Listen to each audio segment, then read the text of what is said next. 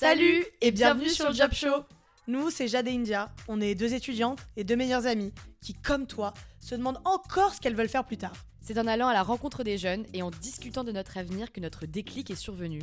Nous ne connaissons pas la moitié des métiers qui nous entourent. On part donc en mission. À chaque épisode du Job Show, tu découvriras un nouveau métier à travers le parcours d'un jeune professionnel. Que tu sois lycéen, étudiant ou même en début de carrière, déterminé mais sans aucune idée par où commencer, tu es au bon endroit. Cet épisode est fait pour toi.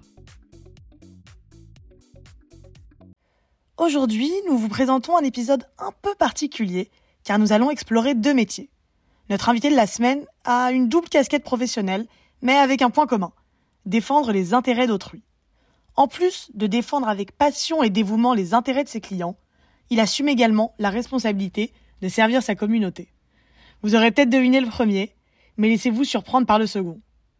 Nous découvrirons l'importance de ces professions dans notre société moderne et la passion qui anime ceux qui y consacrent leur vie. Et donc, pour nous parler de ces deux métiers passionnants, on accueille aujourd'hui Baptiste au micro du Job Show. Bonjour Baptiste, comment vas-tu? Très bien, Jade, et toi? Super, merci.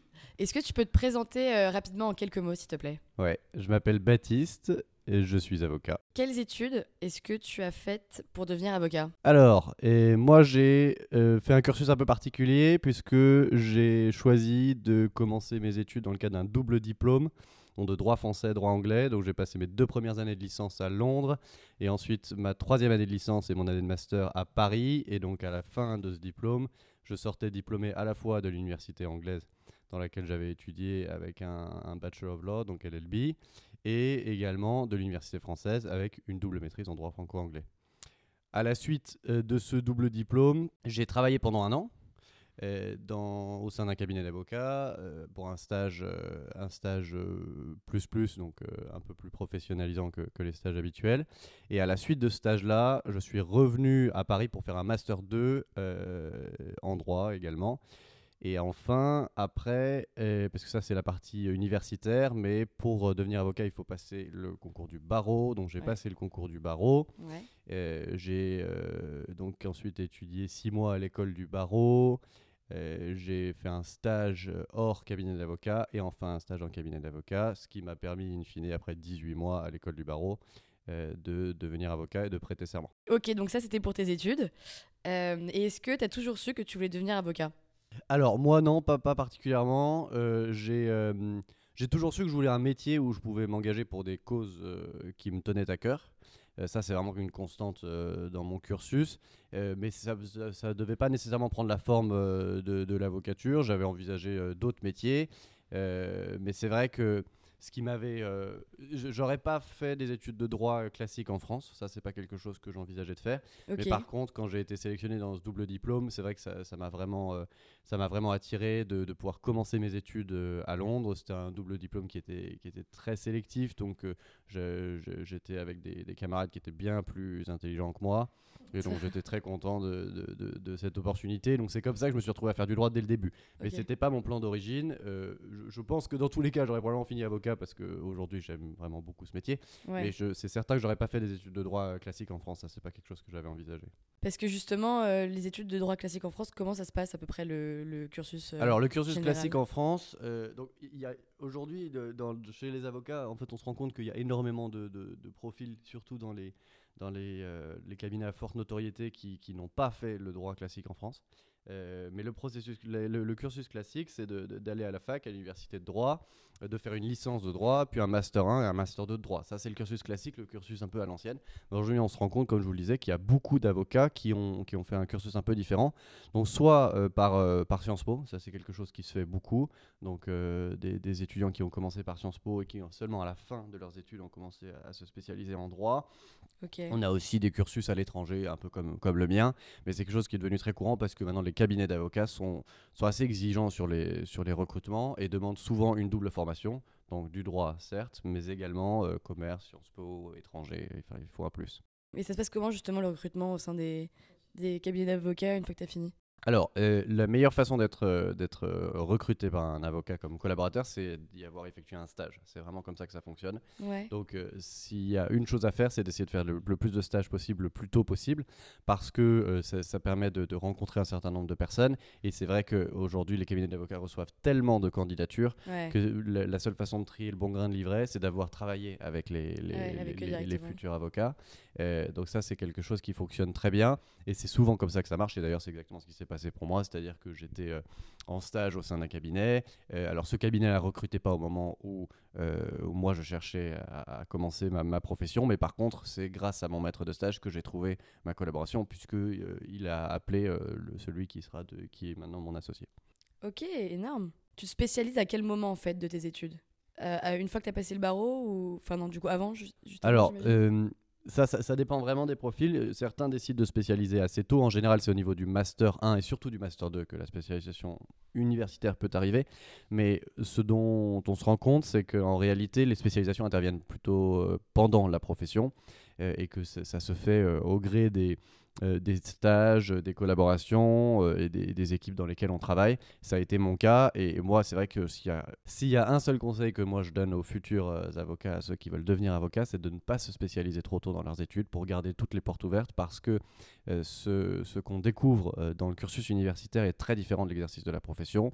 Et je prends mon exemple évidemment. J'aurais pas imaginé une seule seconde pendant mes études exercer la spécialité que j'exerce aujourd'hui. Donc surtout garder les portes ouvertes, rester sur des masters euh, les plus généralistes possibles pour pouvoir euh, ensuite avoir l'opportunité de vous adapter aux, aux demandes euh, de votre futur cabinet d'avocat. Et donc là, tu es dans un cabinet d'avocat, donc tu es associé. C'est ça le, ton statut? Voilà, je suis associé depuis 2020 et en fait je suis devenu associé au sein du cabinet qui, euh, auprès duquel j'ai commencé euh, ma carrière d'avocat. Donc en fait j'aurais travaillé dans un seul cabinet d'avocat comme avocat. Ok, bon, on espère euh, que ça durera. Et du coup, tu es spécialisé en quel droit? Alors, de manière générale, moi je, je fais plutôt du droit des affaires. Mhm. Euh, j'ai une forte spécialité depuis euh, quelques années en, en droit des entreprises en difficulté, donc c'est un créneau du droit des affaires, même si euh, j'ai encore une activité assez généraliste en droit des affaires avec beaucoup de contentieux en droit des affaires, mais c'est vrai que au fur et à mesure des années, on se rend compte que, que les clients viennent me voir parce qu'ils ont entendu parler de moi dans un dossier, en particulier en procédure collective. C'est vrai que c'est- c'est l'angle qui est, qui est pris depuis, depuis quelques années. Et, euh, et le pénal, t'as jamais euh, tenté? Alors si, moi j'ai fait beaucoup de pénal et ça c'est quelque chose que je souhaite aussi à tout jeune avocat. J'ai pas une j'ai pas une vocation euh, de pénaliste et je pense que être pénaliste c'est vraiment une vocation. C'est-à-dire que Ouais. quand on quand on est pénaliste, on n'est que pénaliste, on vit pour le pénal et c'est un magnifique métier, c'est l'essence euh, même du métier.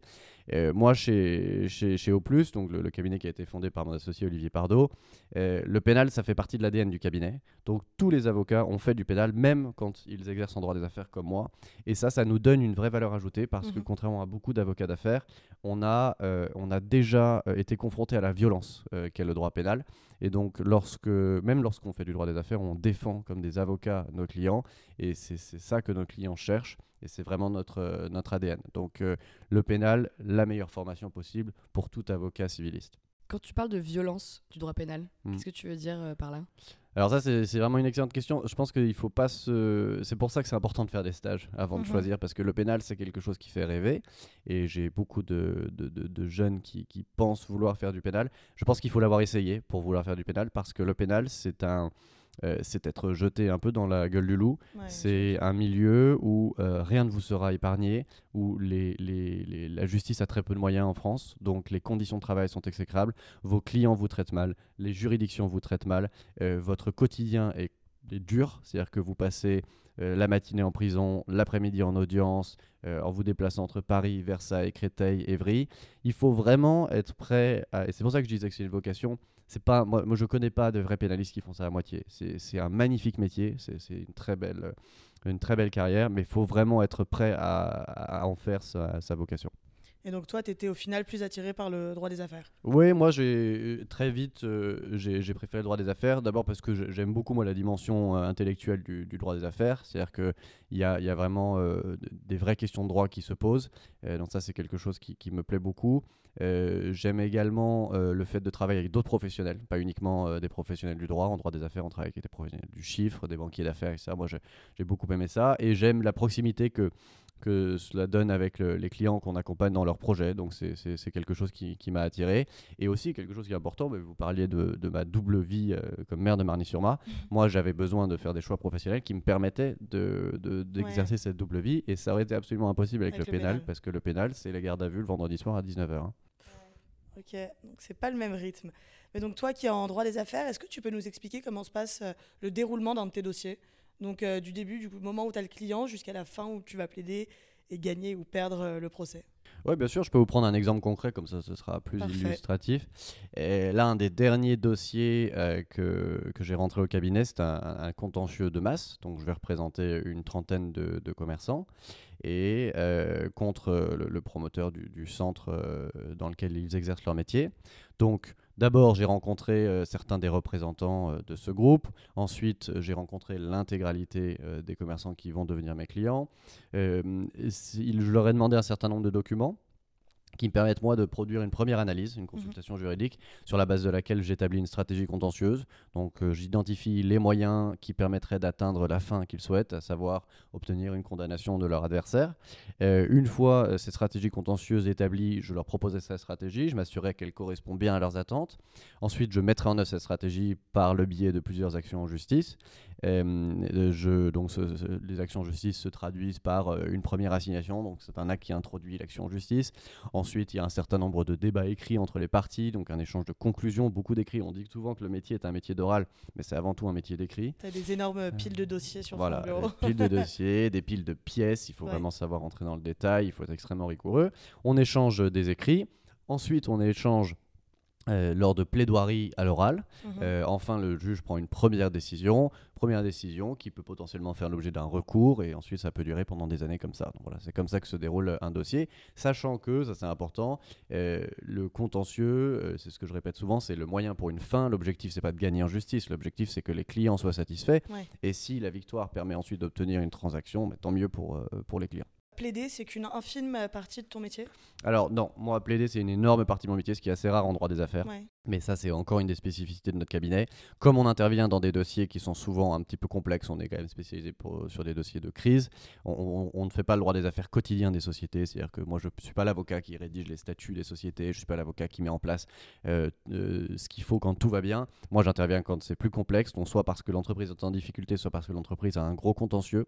Euh, c'est la raison pour laquelle je plaide encore énormément je mhm. plaide de deux à trois fois par semaine dans toute la France et j'aime beaucoup ça. Moi, c'est une partie essentielle de mon métier et c'est pour ça que euh, j'avais aussi cette appétence pour le pénal et que j'ai choisi le droit des affaires dans ces conditions-là. J'aurais jamais envisagé de faire du droit des affaires enfermé dans mon bureau toute la journée. Euh, c'est un tout autre métier, mais moi, je reste un avocat. Autrefois, la profession d'avocat était divisée en deux professions. Enfin, c'était pas la profession d'avocat, c'est-à-dire que vous aviez les conseils d'un côté et les avocats de l'autre.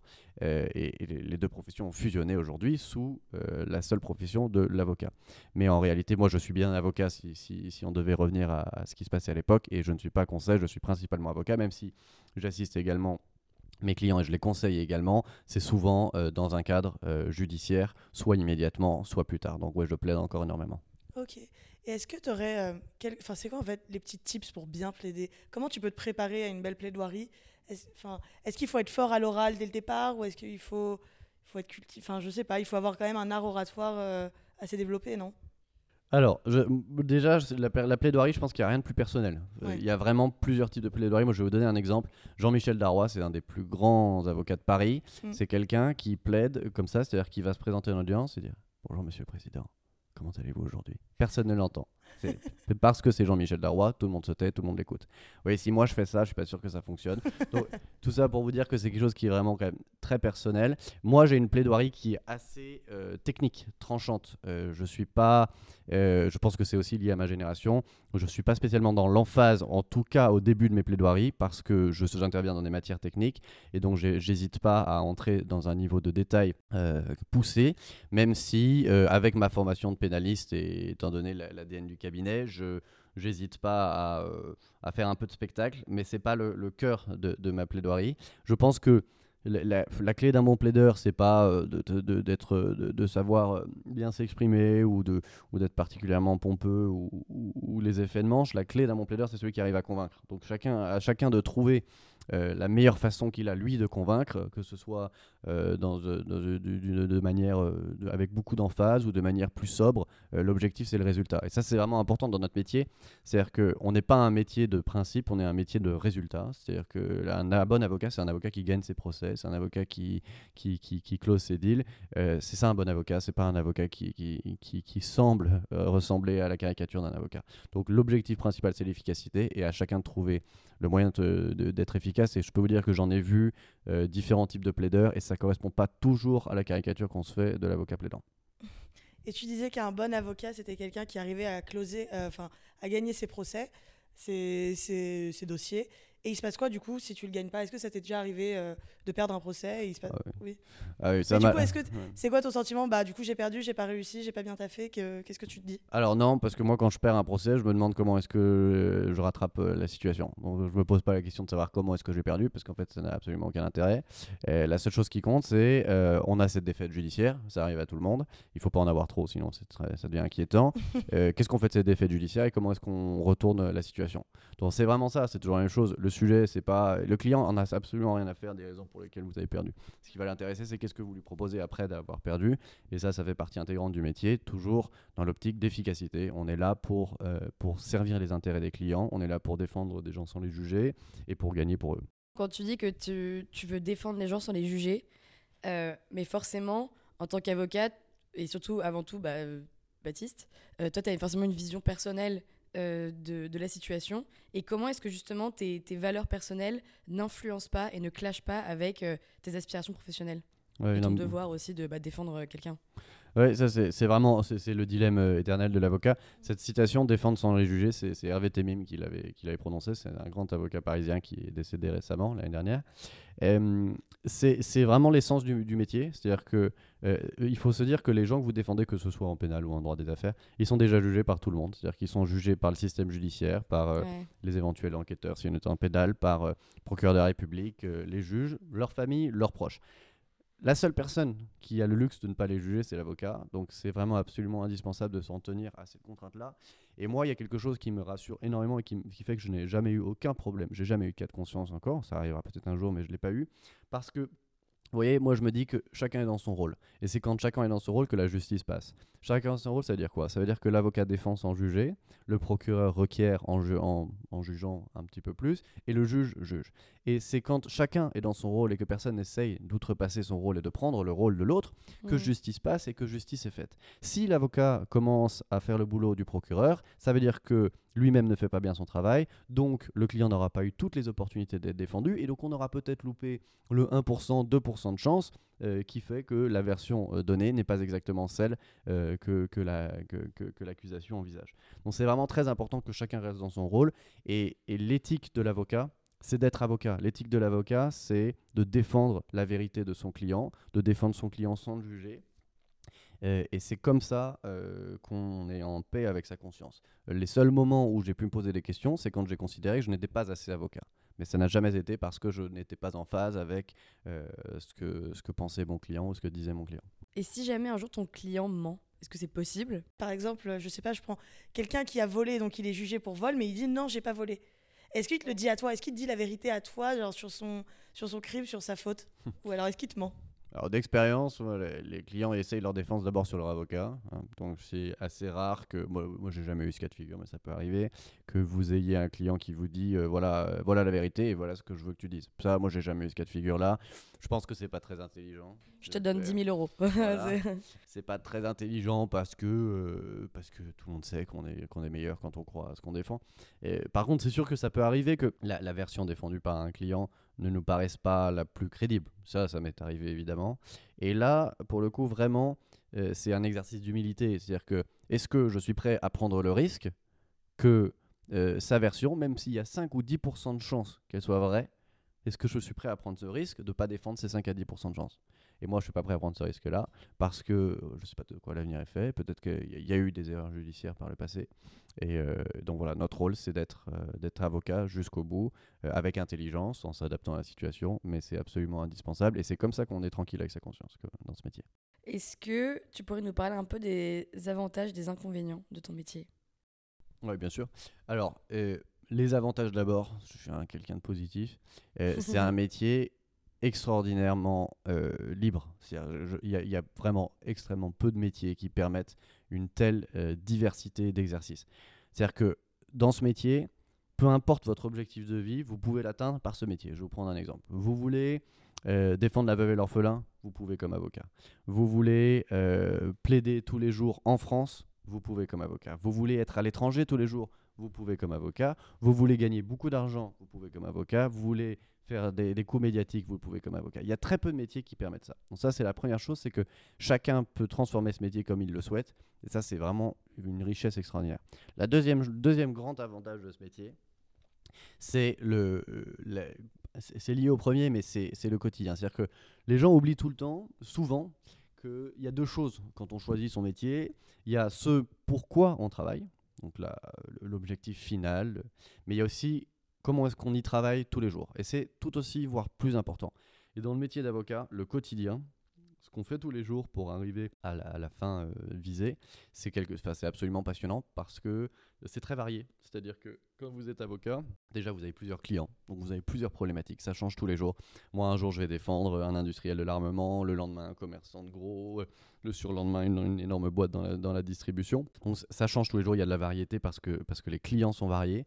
Il y a aussi de la variété, ne serait-ce que dans la journée, c'est-à-dire que je vais avoir des rendez-vous, du travail de fond, euh, des audiences, euh, des, des, mm, des, des, recherches. vous avez tout ça dans la même journée. En fait, il y a très très peu d'emplois qui permettent ça. Moi, je m'en rends compte. Et je connais beaucoup, beaucoup d'amis qui ont quitté la profession pour les désavantages que j'évoquerai plus tard et qui le regrettent. Parce que quand ils quittent la profession, ils se rendent compte qu'ailleurs, alors oui, c'est euh, peut-être moins stressant, voilà, mais par contre, on n'a pas cette richesse-là dans le métier d'avocat. Et moi, à date, euh, et pourtant, je vous l'avais dit, j'avais pas spécialement envie d'être avocat quand, euh, j'étais jeune, mais j'ai pas encore trouvé euh, de métier qui offre une telle richesse. Donc, je demande à voir.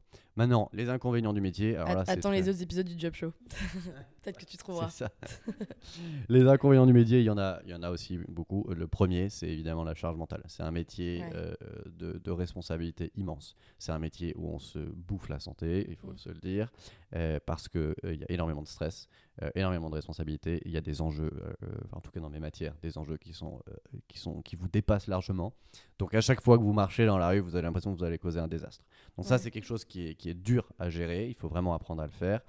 c'est un métier de, de, on appelle ça le grand 8, c'est-à-dire qu'un jour vous gagnez, vous êtes le roi du pétrole, le lendemain vous perdez, vous avez l'impression d'être six pieds sous terre. Enfin, ça, c'est vraiment ça tous les jours, même au sein de chaque journée. Euh, donc ça, c'est pas évident. Et, euh, mais euh, moi, je reste convaincu que c'est toujours le plus beau métier du monde. Et une journée type, par exemple, parce que tu nous parlais de ton, ton quotidien Enfin, je, je, sais pas s'il y en a une vraiment, mais... Non, monsieur, je peux vous donner un exemple. Moi, une journée typique, ça va être, par exemple, mercredi dernier, ou bien où j'ai commencé ma journée au cabinet, où j'avais... j'ai ouais, relu des conclusions qui m'avaient été transmises par ma collaboratrice. Euh, donc ça, c'est un peu de travail de fond. Ensuite, j'ai eu des rendez-vous avec des clients.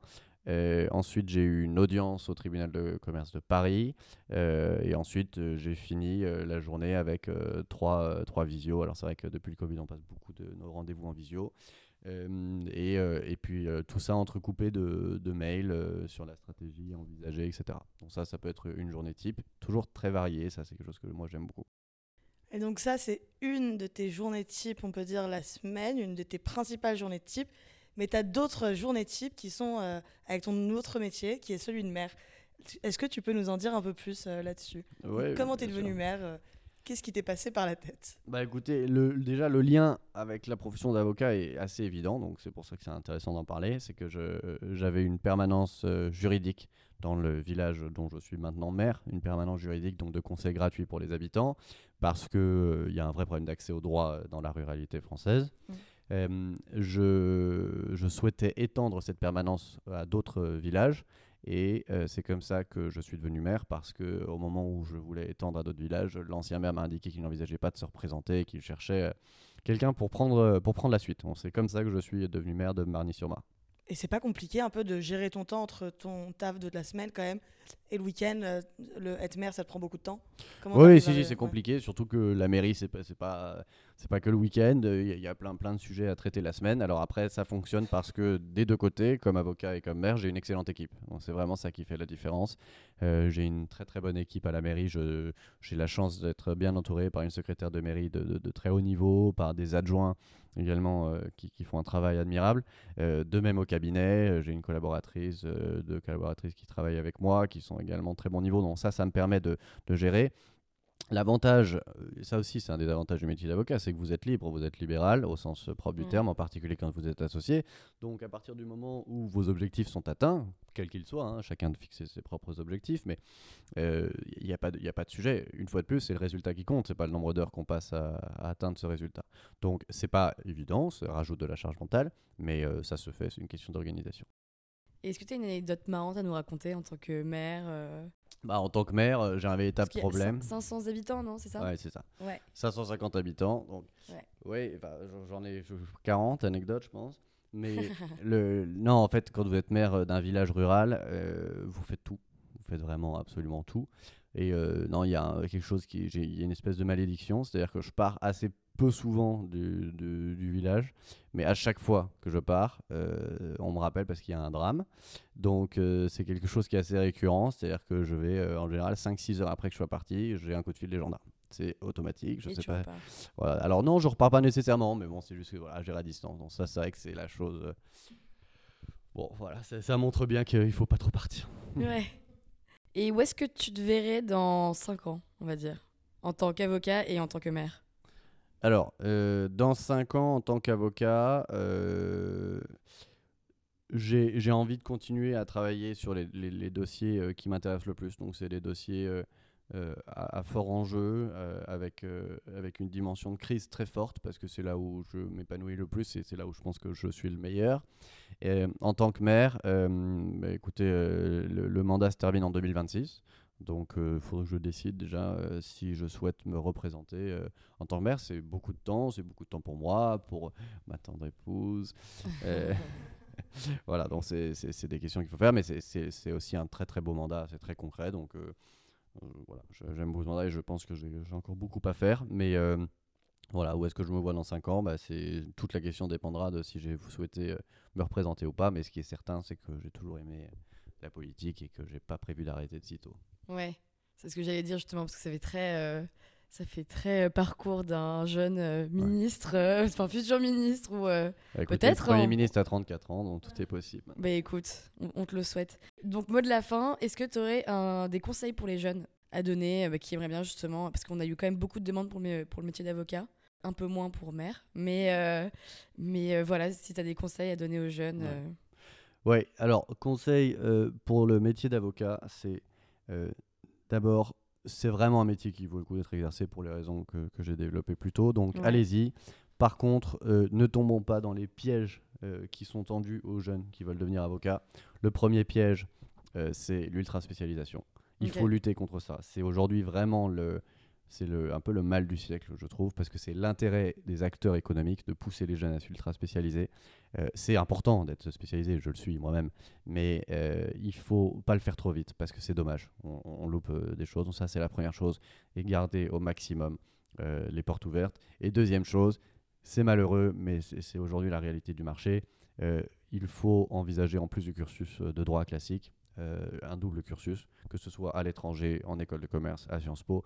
C'est aujourd'hui ça la valeur ajoutée. C'est vraiment ça qui fait, euh, fait la différence. Pour moi, il y a deux façons euh, d'être recruté facilement dans les cabinets de vos rêves. C'est soit d'être euh, dans les trois premiers à la fac, mais vraiment les trois premiers, soit d'avoir un double cursus. Voilà. Donc, euh, évidemment, il y aura toujours de la place pour les meilleurs. ouais. Mais c'est vrai qu'aujourd'hui, on voit beaucoup de jeunes qui ont fait un cursus universitaire honorable, mais sans, euh, sans plus et sans ajouter un double diplôme et qui, qui ont du mal à trouver euh, les postes d'avocat dans les cabinets qu'ils qui recherchent. Donc ça, c'est dommage. Euh, et puis même moi, je pense que c'est très enrichissant de, de, regarder autre chose et de, de, se faire un réseau différent. Merci beaucoup euh, Baptiste d'être venu au micro du Job Show aujourd'hui. on a beaucoup appris, India et moi, et c'était super intéressant. Et peut-être qu'on se croisera une prochaine fois à Marny. Vous êtes les bienvenus. Merci. Merci